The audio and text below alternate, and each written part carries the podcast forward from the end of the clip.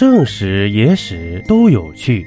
这里是喜马拉雅独播的《中国历史趣闻录》。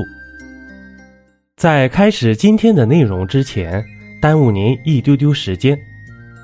我与喜马拉雅平台合作的新专辑《恐怖悬疑爆笑长篇小说午夜中介所》已经上线了。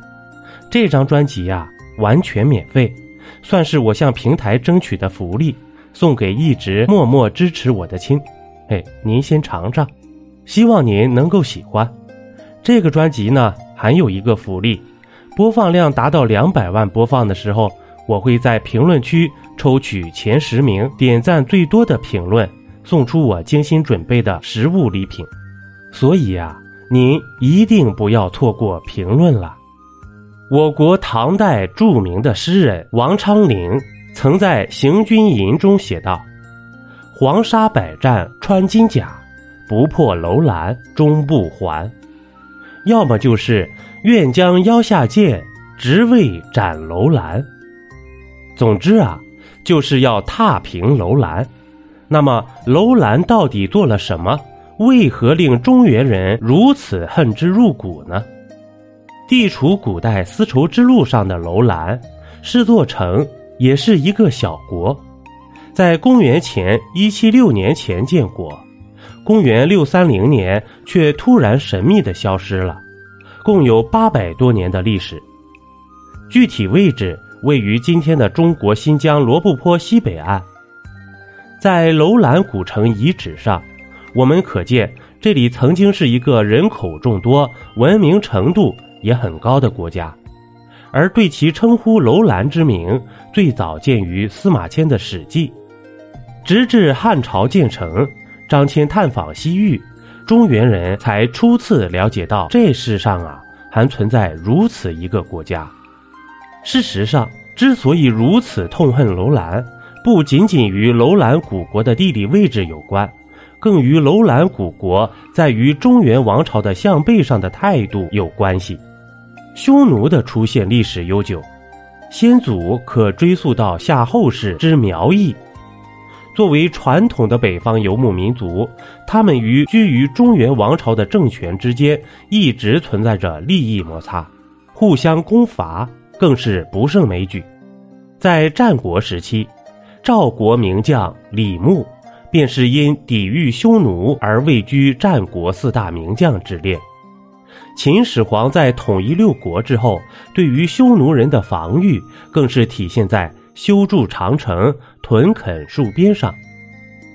但在秦亡了之后，刘邦建立西汉伊始，一场白登之围。也让汉朝不得不选择和亲政策，在经过汉文帝、汉景帝两代帝王的治理下，中原的汉朝也得益于农耕制度的优势，逐步在与匈奴的实力对比上实现了易位。最终，汉武帝时原本的和亲政策被打破，卫青、霍去病的出现，也让汉朝彻底实现了攻守转换。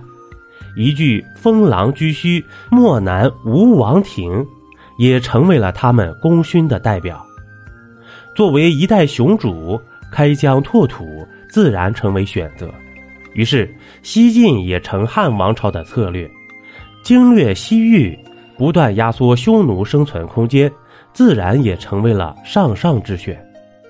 作为汉王朝西晋的当道小国，楼兰也成为了必取之地。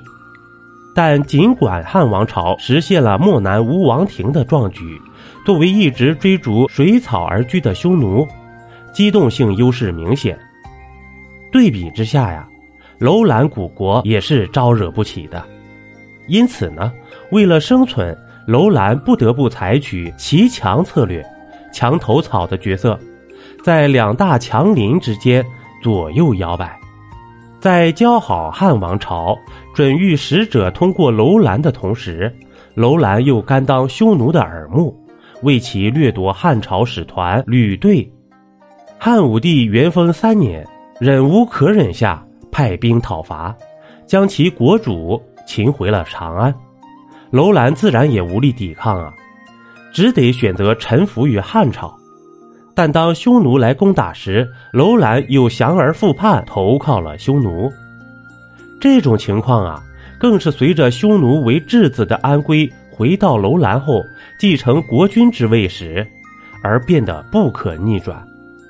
而魏屠齐这位在西汉为质子的楼兰王子，自然不甘心居于安归之下，将安归归附匈奴的情况禀告了汉王朝。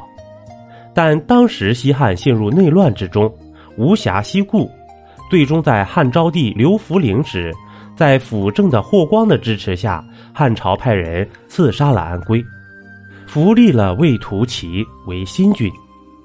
这种福利还伴随着楼兰的改名以及迁都，楼兰改名为鄯善，都城也被迁移到了今新疆若羌附近。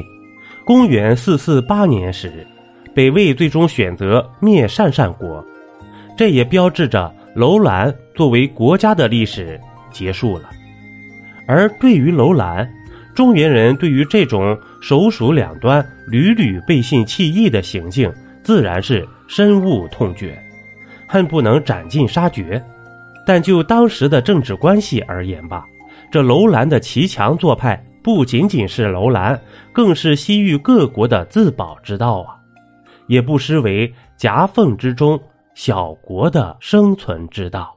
一杯故事，一口酒，这里是历史绞肉机，我是金刚经。本集播完，感谢收听订阅，咱们下集呀。不见不散。